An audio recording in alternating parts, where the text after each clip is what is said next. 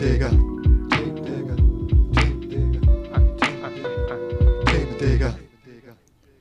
Moin Moin, herzlich willkommen bei Themendigger, der Podcast, in dem Resel und Sören auf der Suche nach Themen sind. Hallo Resel, wie geht's Hallo dir? Sören, mir geht's sehr gut soweit. Es ist früh am Morgen, äh, aber es ist wieder Zeit nach äh, Themen zu diggen. Das ist richtig. Ich bin ja, mit Kaffee versorgt und fühle mich eigentlich ganz wohl. Es sollte vernünftig Das losgehen. heißt, du bist auch so ein Kaffee-Morgen-Mensch. Ich bin definitiv ein Kaffee am Morgen Mensch. Ich brauche nicht unbedingt sofort was zu essen. Eine Kleinigkeit reicht meistens, aber Kaffee muss sein. Ja, das ist schon mal ein guter Übergang zu, äh, zu Afrika, dem Kontinent. Weil Weil da viel Kaffee angebaut wird. Ja, richtig. Wir reden heute über ein afrikanisches das The- Thema. Resel. das Thema ist ähm, Nollywood. Nollywood. Ähm, kannte ich so in der Form nicht, äh, muss ich ehrlich gestehen. Den Begriff schon mal gar nicht. Und ähm, dass es da so eine prosperierende Wirtschaft, äh, Filmwirtschaft gibt, hätte ich nicht gedacht. Aber da wiederum kommt die Ignoranz aus dem, aus dem Westen natürlich. Warum soll es die dort nicht geben? Ne? Ja, stimmt. Ich meine, jedes Land hat ja eine und ähm, ein Land wie Nigeria, das sehr groß ist, eine große, die aber auch über Nigeria hinausstrahlt, habe ich gehört. Ja, und genau. darüber erfahren wir jetzt was. Ja, Ich freue mich richtig. Äh, der Begriff Nollywood ist äh, trotzdem westlich. Der Begriff wurde geprägt vom äh, New York Times Kolumnisten Matt Steinglas im Jahre 2002. Er hat äh, die Bestrebungen in der nigerianischen Filmwirtschaft als, als, als neue Form äh, betitelt und sie äh, schlussendlich als Nollywood getauft. Und äh, seitdem wird die Wirtschaft Mhm. dort, die Filmwirtschaft als ja, Nollywood äh, beworben. Ähm, ja, das ist natürlich eine ganz klare Anlehnung an Hollywood und äh, auch an Bollywood, klar. Gemessen an den Produktionen, an den Filmproduktionen, kann Nollywood auch mit diesen beiden äh, herausragenden Filmindustrien in den USA und äh, Indien mithalten. Hat sogar Also die Quantität ja, ist Über die hoch. Qualität sprechen wir später. Aber die Quantität ist relativ hoch. Nollywood ist tatsächlich Nummer zwei auf der Welt, was Filmproduktion angeht. Oder Filme pro Jahr. Und Nummer eins ist wahrscheinlich Bollywood, oder? Bollywood ist Nummer eins, ja. Mit Abstand. Krass, oder? Und alle kennen Hollywood. Ja, der Einfluss von Hollywood ist natürlich viel größer, immer noch. Was die Länder natürlich betrifft, äh, angesehene Filme oder Filme, die angeschaut werden, sind natürlich auch in Indien sehr hoch aufgrund der hohen äh, Bevölkerung. Ist klar. Aber äh, Hollywood ragt halt schon sehr weit äh, hinaus, was Einfluss angeht, was die Länder angeht äh, und die Kontinente. Und natürlich den Umsatz. Hollywood ist immer noch, Hollywood-Filme machen immer noch sehr viel Umsatz. Oder die meisten Umsätze. Und wahrscheinlich mit Abstand. Da wird ein Hollywood-Film, der irgendwie ganz an der Spitze steht, größer sein als die Hälfte der nigerianischen oder indischen Filmwirtschaft, vermutlich. Oder sogar der kompletten Filmwirtschaft, was äh, im Falle von Nigeria höchstwahrscheinlich so ist. Echt? Oh. Dennoch, ne, ähm, gemessen, an der, gemessen am Bruttoinlandsprodukt in Nigeria spielt die Filmwirtschaft eine sehr große Rolle. Sie Mhm. äh, veranschlagt fast 5% des BIPs ähm, und beschäftigt über eine Million Menschen und ist nach der Landwirtschaft quasi die größte oder der größte Wirtschaftssektor. Ach, krass. Und äh, daran siehst du schon, wie, wie groß Nollywood in den letzten Jahrzehnten geworden ist. Mhm. Also gestartet hat es 1960 bereits, aber mit dem Aufkommen der kleinen Camcorder ist es dann in den 90er Jahren relativ groß geworden. Und da kommen wir auch schon zur Qualität. Die Qualität selbst ist niedrig. Äh, Da brauchen wir auch nicht um den heißen Brei rumreden. Ja? Okay, schade. Die Filmwirtschaft hat in den 90ern dann begonnen, mehr Filme zu produzieren. Das begann mit äh, einfachen Camcordern, die damals neu auf den Markt kamen, Ende 90er, Anfang 2000er. Damit wurden die ganzen Filme dann gedreht. Ähm, das war der Anfang äh, vom, vom Hollywood, äh, Nollywood, den wir so jetzt neulich kennen. Das sieht also folglich alles so ein bisschen aus wie beim Blair Witch Project und der Hexe, die irgendwie im Wald mit Camcordern gejagt wird. Also Blair Witch Project kenne ich nicht unbedingt, aber Es sieht schon ganz witzig aus. Ähm, ich habe mir ein paar, paar Szenen mal angeguckt auf YouTube natürlich. Mhm. Das sind Filme, die bei uns wahrscheinlich so Schüler für ein Schulprojekt machen würden. Camcorder draufhalten, los geht's. Ein, einfache Strukturen, einfache Infrastruktur. Es werden Gebäude gemietet, hochwertige Mikrofone, also im Vergleich zu den Kamera, zum Kameraequipment. Aber ansonsten keine Maske, keine grundlegende Mannschaft dahinter von so einer Filmproduktion. Muss auch nicht sein. Das heißt, es geht los mit Du, du, du, kommt mal vorbei, wir spielen jetzt eine Liebesszene. So in etwa. So in etwa musst du dir das vorstellen. Mhm. Die, die Schauspieler selbst, äh, muss es dir so vorstellen. Es gibt eben keine Kostüme. Sie kommen natürlich mit privaten Anziehsachen dahin. In einem Film werden die Anziehsachen ein oder also zweimal mindestens gewechselt.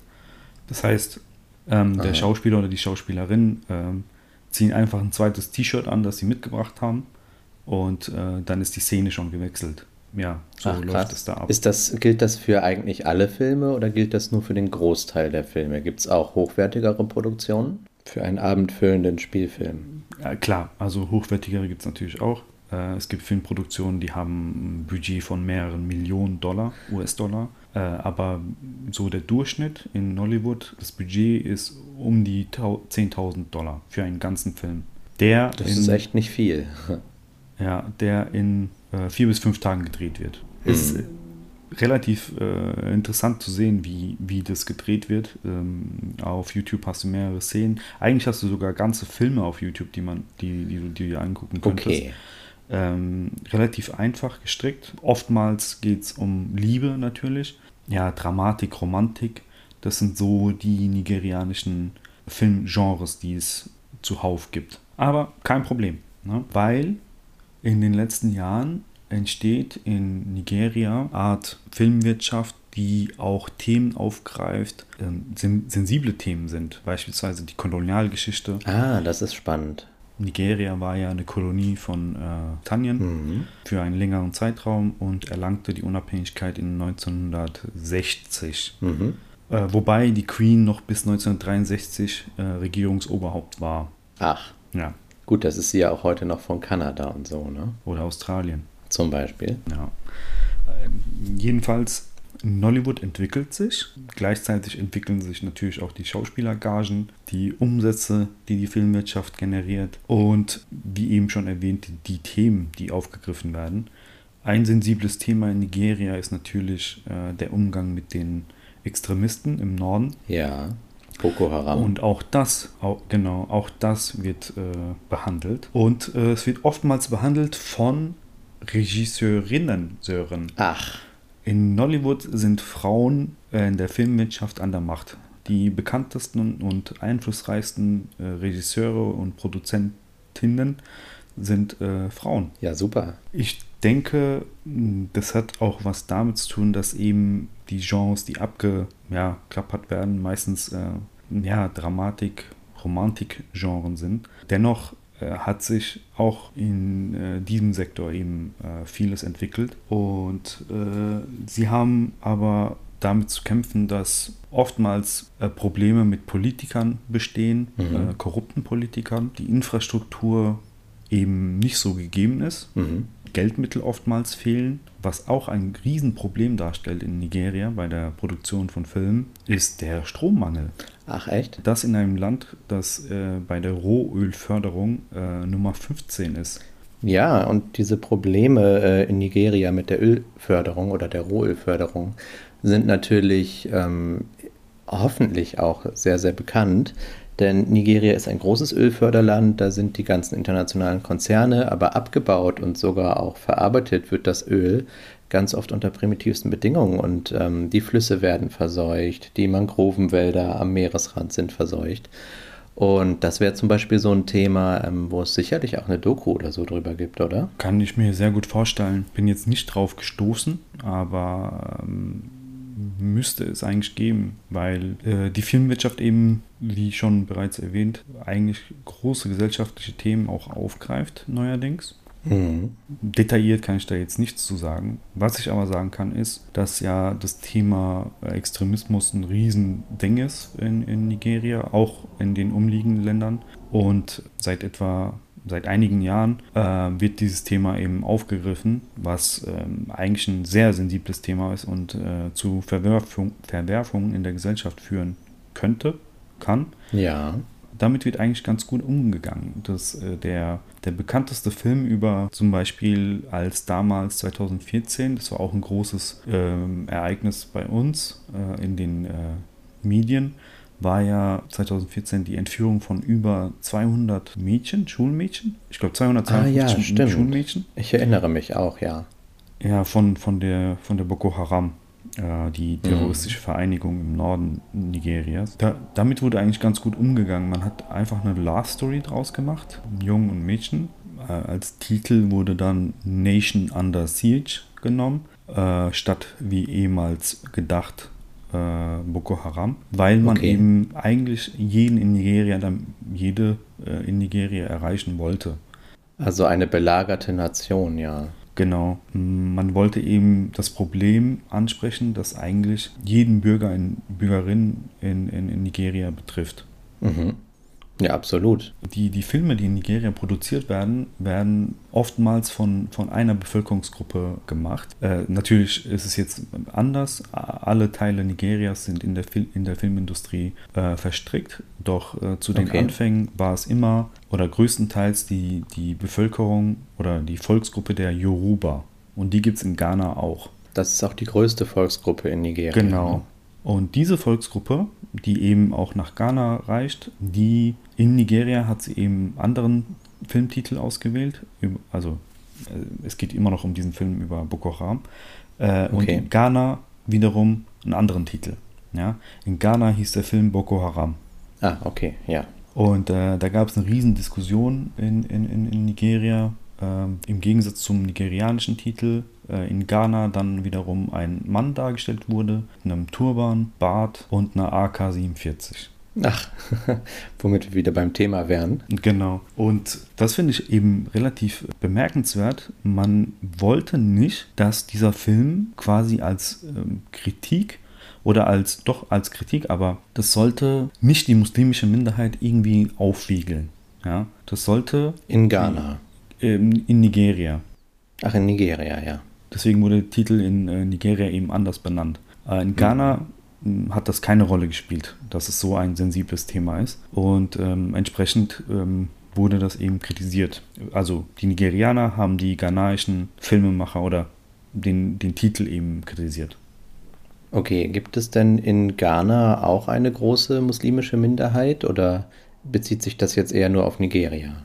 Bezieht sich nur auf Nigeria eigentlich. Okay. Ich habe ja das erste Mal gehört von dieser Nollywood-Produktion, die damals nur angelaufen ist im Studium, also vor Jahren, als ich eben eine Case Study, ein, eine Länderanalyse gemacht habe zu ähm, Nigerias ähm, Kämpfen eben mit Terrorismus, aber auch mit Rassismus zwischen den verschiedenen Volksgruppen.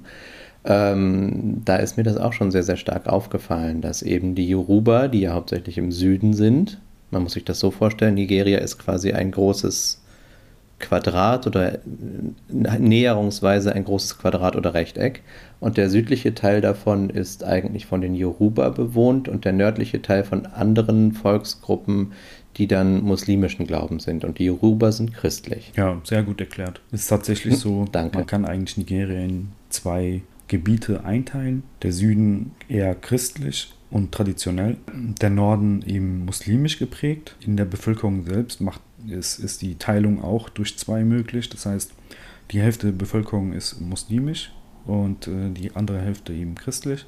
Mhm. Und was wir noch gar nicht erwähnt haben, wie groß eigentlich Nigeria ist. Nigeria ist also flächenmäßig fast dreimal so groß wie Deutschland und auch bevölkerungsmäßig dreimal so groß ungefähr. Mhm. Ja, das heißt, über 215 Millionen Menschen leben da und es ist eben ein Riesenland, ein Vielvölkerstaat mit den Problemen, den afrikanische Staaten eigentlich generell haben. Das heißt, bis 1998 hat Nigeria eigentlich damit gekämpft, überhaupt eine äh, funktionierende Regierung aufstellen zu können. Das heißt, man Ja. startete als Demokratie oder versuchte als Demokratie zu starten, wurde dann immer wieder zurückgeworfen durch irgendwelche Militärregierungen oder autoritären Regierungen, Ja. sodass bis 98 eigentlich eine Junta regiert hat oder eine autoritäre Diktatur, die dann abgewählt wurde tatsächlich. Also unter äh, europäischen Gesichtspunkten ist es keine vollständige Demokratie, aber der Versuch, eine, ja, eine funktionierende Demokratie herzustellen,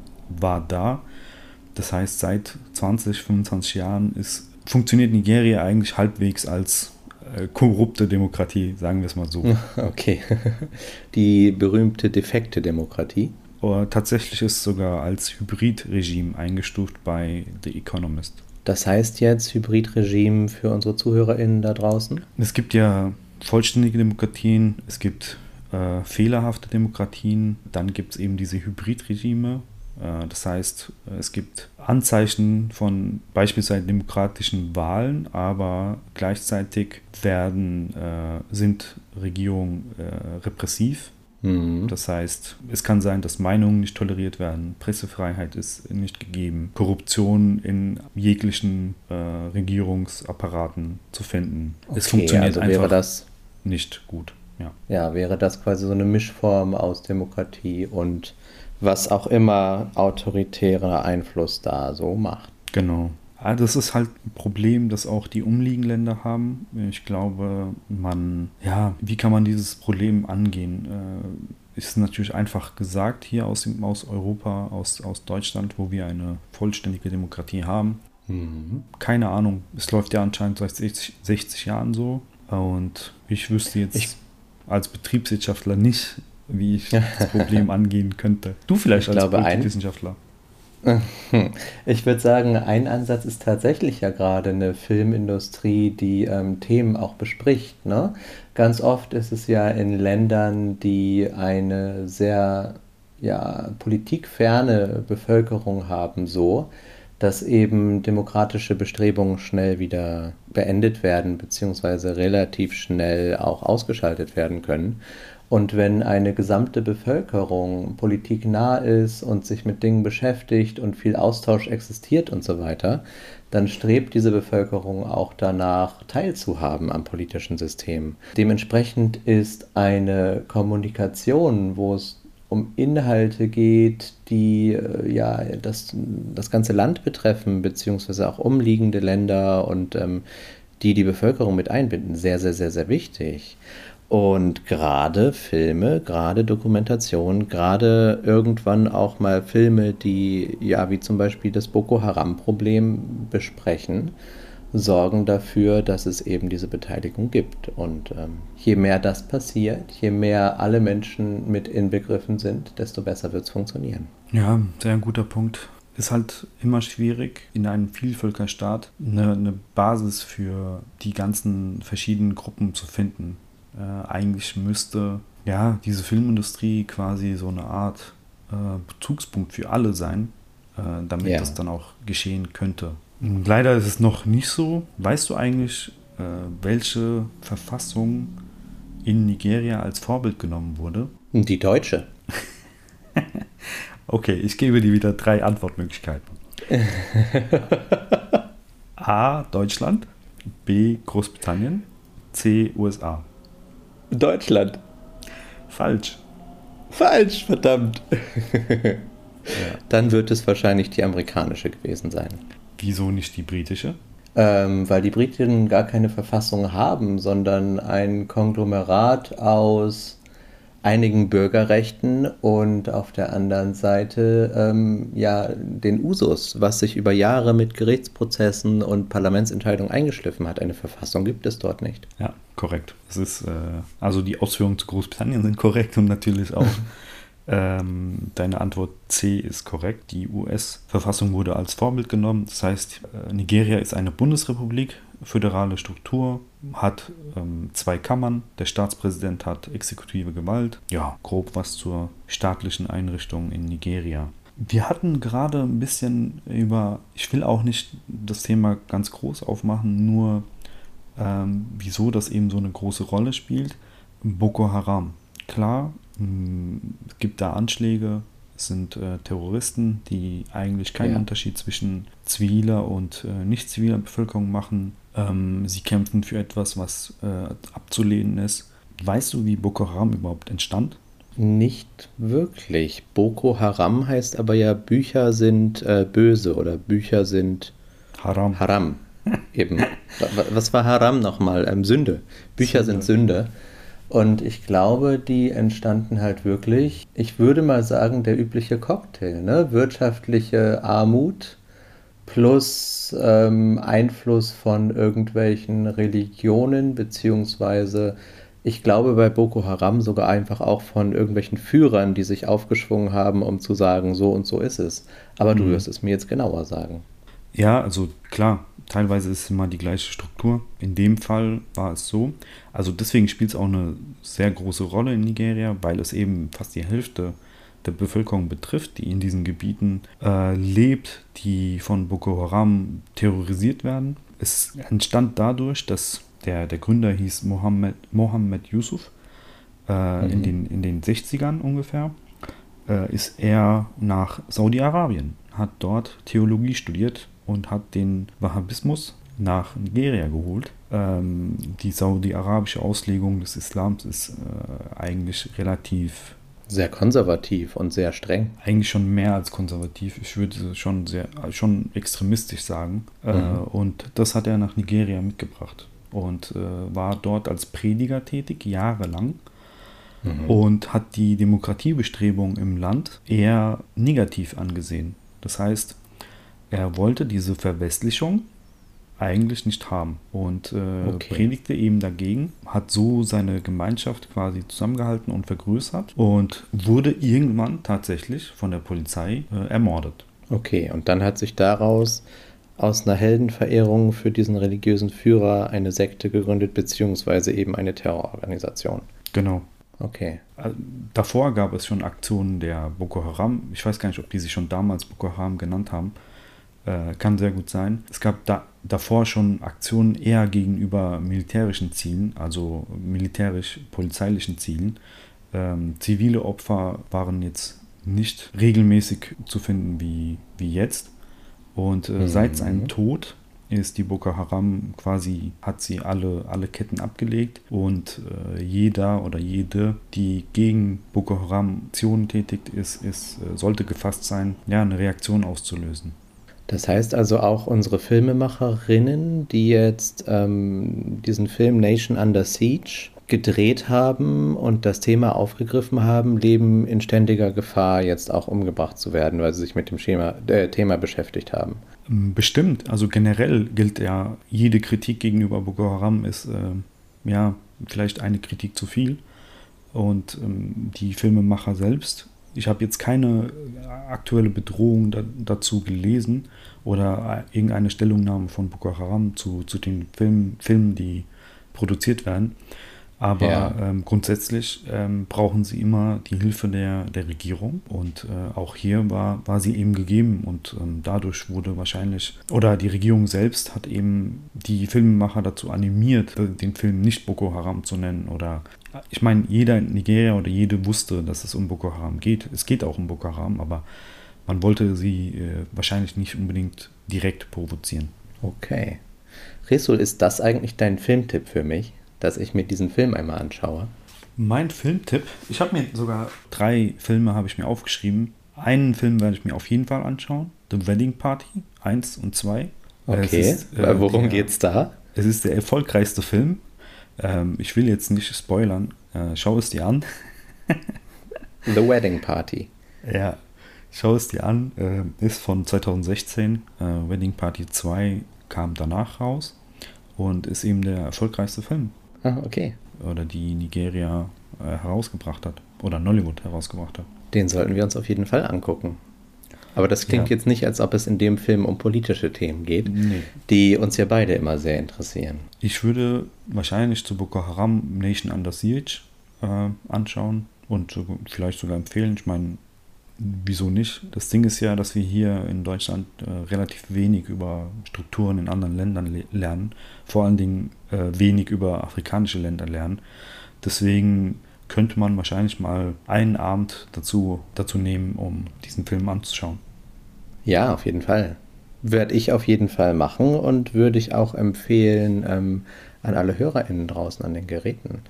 Resu, dieser Exkurs mit Boko Haram, der ist super, super spannend. Den hatte ich gar nicht erwartet in diesem ähm, Podcast, in dieser Folge. Aber es ist etwas, was direkt bei mir im Kopf zu arbeiten anfängt. Ich hatte ja kurz eben erwähnt, dass ich früher mal diese Länderstudie dazu gemacht habe. Und eigentlich ist es super wichtig, mal wieder, mal wieder up to date ne, zu werden, mal wieder zu sehen, was hat sich da entwickelt, wie ist da alles weitergegangen. Und vor allem gibt es da mittlerweile Lösungsansätze. Deswegen, ich werde auf jeden Fall auch Nation Under Siege gucken. Es gibt auch auf Netflix ähm, The Delivery Boy. Ähm, ist das auch ein Nollywood-Film? Ja, genau. Da ich ja weiß, dass du Netflix-Fan bist, habe ich mir das mal aufgeschrieben. Äh, kannst du dir gerne mal gönnen. Ich habe eh alle äh, Streaming-Services. Hast du? Ja, mittlerweile. Naja, gut, nicht alle, aber drei oder vier habe ich ja. Ja, nicht schlecht, Herr Specht. Im Moment komme ich gar nicht so viel dazu, die zu gucken. Sören, ähm, ich glaube, du bist äh, gespannt darauf, was du als äh, Thema bekommst. Oh ja, das bin ich. Mal sehen, wo es diesmal hingeht. Ja, ich habe mir gedacht, Afrika ist so ein Großkontinent mit einer steigenden Bevölkerungszahl. Ähm, wird mhm. Afrika wahrscheinlich eine größere Rolle in nächster Zukunft spielen. Ich habe mir gedacht, wir, wir haben zu wenig Informationen zu, zu afrikanischen Ländern und äh, zur afrikanischen Kultur. Äh, wieso nicht in Afrika bleiben? Hm, sehr gut, finde ich spannend. Es wird wahrscheinlich ein bisschen politischer. Ja. Aber im Grunde genommen glaube ich, dass es ein Thema ist, das sich auf jeden Fall sehr interessieren wird. Ich würde sagen, ohne ins Detail zu gehen. Mach's nicht so spannend. Würde ich für nächste Woche äh, das Thema Landgrabbing in Afrika gerne von dir ausgeführt bekommen. Oh, das ist gut. Da weiß ich sogar schon ein bisschen was zu. Ähm, Landgrabbing in Afrika. Das ist ein super spannendes Thema, wo es um Machtstrukturen geht, wo es um Zusammenhänge mit Nachbarländern geht und wo es um den großen, großen Konflikt zwischen Arm und Reich geht. Super, super cool. Das mache ich extrem gerne. Und weißt ja, du was, Resul? Ja. Wer da mitmacht? Google. Google, die zwei Bücher, die ich dazu direkt jetzt bei mir im Regal sehe und unsere Zuhörerinnen und Zuhörer, würde ich sagen. Hm? Auf jeden Fall. Wie können sie denn mitmachen? Die können uns zum Beispiel eine E-Mail dazu schreiben äh, an resul.themendigger.eu oder an sören.themendigger.eu, können uns schon mal vorab Infos geben, natürlich auch Feedback zu dieser Folge, ein Feedback zu allen Folgen davor. Ähm, Sie können uns natürlich auf unserer Webseite themendigger.eu oder auf Facebook, Instagram und Twitter was dazu sagen. Ich hoffe ja so ein bisschen. Letztes Mal kam leider nichts Spannendes zum Thema, aber ich habe noch einen Nachtrag bekommen zu einem Thema davor und daraus wird sich vielleicht deine nächste Aufgabe nächste Woche entwickeln. Ich muss das noch mal ein bisschen durchdenken. Ja, denk das mal durch. Hast ja noch eine Woche Zeit. Genau. Und dann äh, freue ich mich darauf. Ich weiß auf jeden Fall, welche drei Filme ich jetzt gucken werde.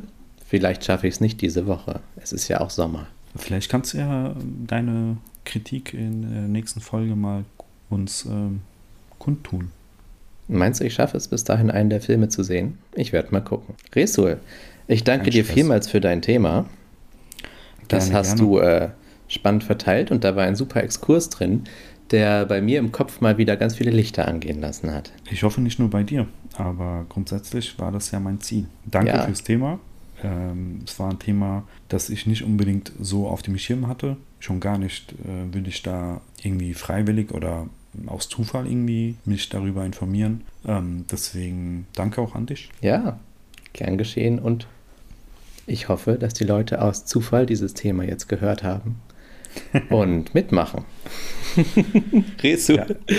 ich wünsche dir einen wunderbaren Tag und wir hören uns nächste Woche wieder. Weißt du, was jetzt kommt? Unser Jingle von Lolli. Ciao, ciao. ciao.